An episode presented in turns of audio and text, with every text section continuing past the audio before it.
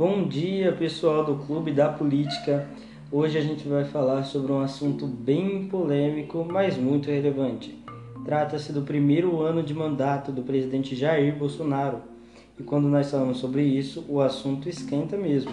Por isso, para a contribuição da reportagem de hoje, nós contamos com a ajuda do historiador Paulo Augusto, formado em História pela Universidade de São Paulo.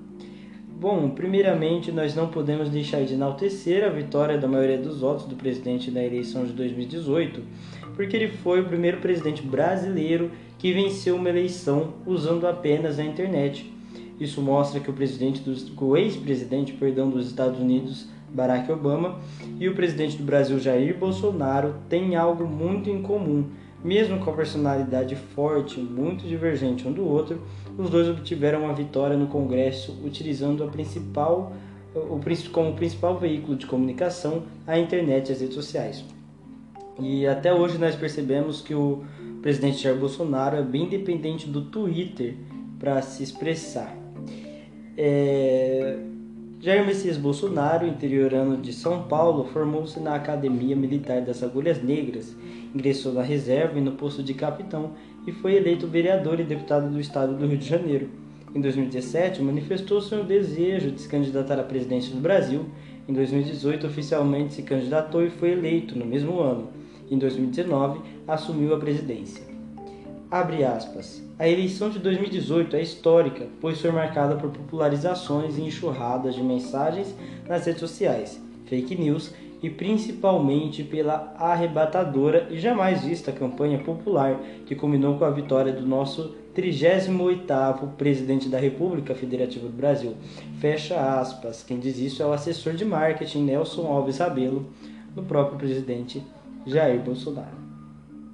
Bolsonaro desde sempre declarou seu casamento com o atual ministro da Economia Paulo Guedes, o que na visão dos economistas e de muitos brasileiros foi um alívio, porque ele mesmo disse, declara leigo em economia, não entende nada de economia e essa ajuda significativa do atual ministro da Economia Paulo Guedes veio para somar no governo, embora existem algumas divergências que acontecem depois. Né?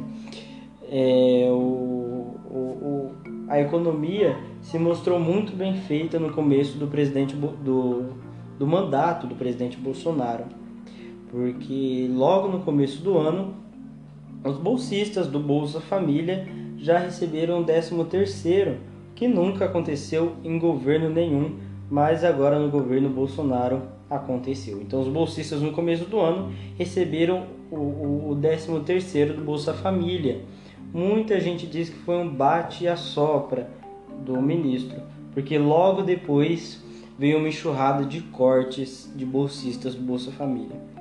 Aqui a gente amanheceu o dia 5 de junho de 2019 com a manchete da revista Carta Capital, dizendo que, abre aspas, governo corta Bolsa Família de 158 mil pessoas, mais de 60% desses cortes são no Nordeste.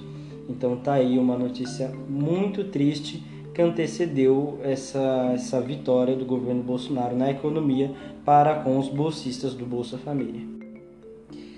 Nesse governo houve uma, uma grande dança das cadeiras, né? no sentido mais irônico, no governo porque vários ministros trocaram de, de funções, de lugares, inclusive o ministro Sérgio Moro. Né, vários ministros foram embora, vários ministros pediram demissão, alguns ministros entraram, outros foram exonerados, como foi o caso do ex-ministro da Cultura, Roberto Alvin, que chegou no lugar dele uma ex-atriz global, a Regina Duarte, que assumiu o posto do Ministério da Cultura. E quanto à questão da dança das cadeiras, foi uma, uma coisa bastante complicada, porque Osmar Terra deixou o Ministério da Cidadania, a pasta assumida por Onyx Lorenzoni, ex-ministro da Casa Civil, outro importante programa federal, Minha Casa Minha Vida, passou por uma situação de colapso. A faixa 1, voltada às famílias mais pobres, sofreu com o atraso nos repasses às construtoras. O número de imóveis entregues recuou de 57%, falta de pessoal e deficiências nas estruturas também formam uma fila de 1,3 milhões de pessoas com análise atrasada de pedidos e benefícios do INSS, Instituto Nacional do Seguro Social. O desmatamento da Amazônia cresceu muito, cresceu 29,5%. As queimadas é, aumentaram em 86%. Já as multas por crimes ambientais aplicadas pelo IBAMA caíram de 25%. Então foi uma coisa que o brasileiro ficou sem entender. As queimadas aumentaram, a exploração na Amazônia aumentaram e as, e as, e as multas caíram 25%. Então foi um grande ponto de interrogação que nós ficamos é, contra essa atitude do governo Bolsonaro. É, e Bolsonaro mesmo é um antigo crítico do que chama de as farras das multas ambientais. Ele diz que as multas é, chegaram num, num, num nível excessivo. E só para encerrar, o, o, nosso convidado Paulo Augusto, mestre em História pela USP, ele diz que esse governo foi marcado por carimbos, porque ele diz que, usando o exemplo do ministro da Educação Entralbo, ele diz que tudo que vem da, do, do ministro, que é ministro da Educação, então toda proposta que vem do ministro para com a educação brasileira já vem contaminada pela sua figura e não é bem recebida.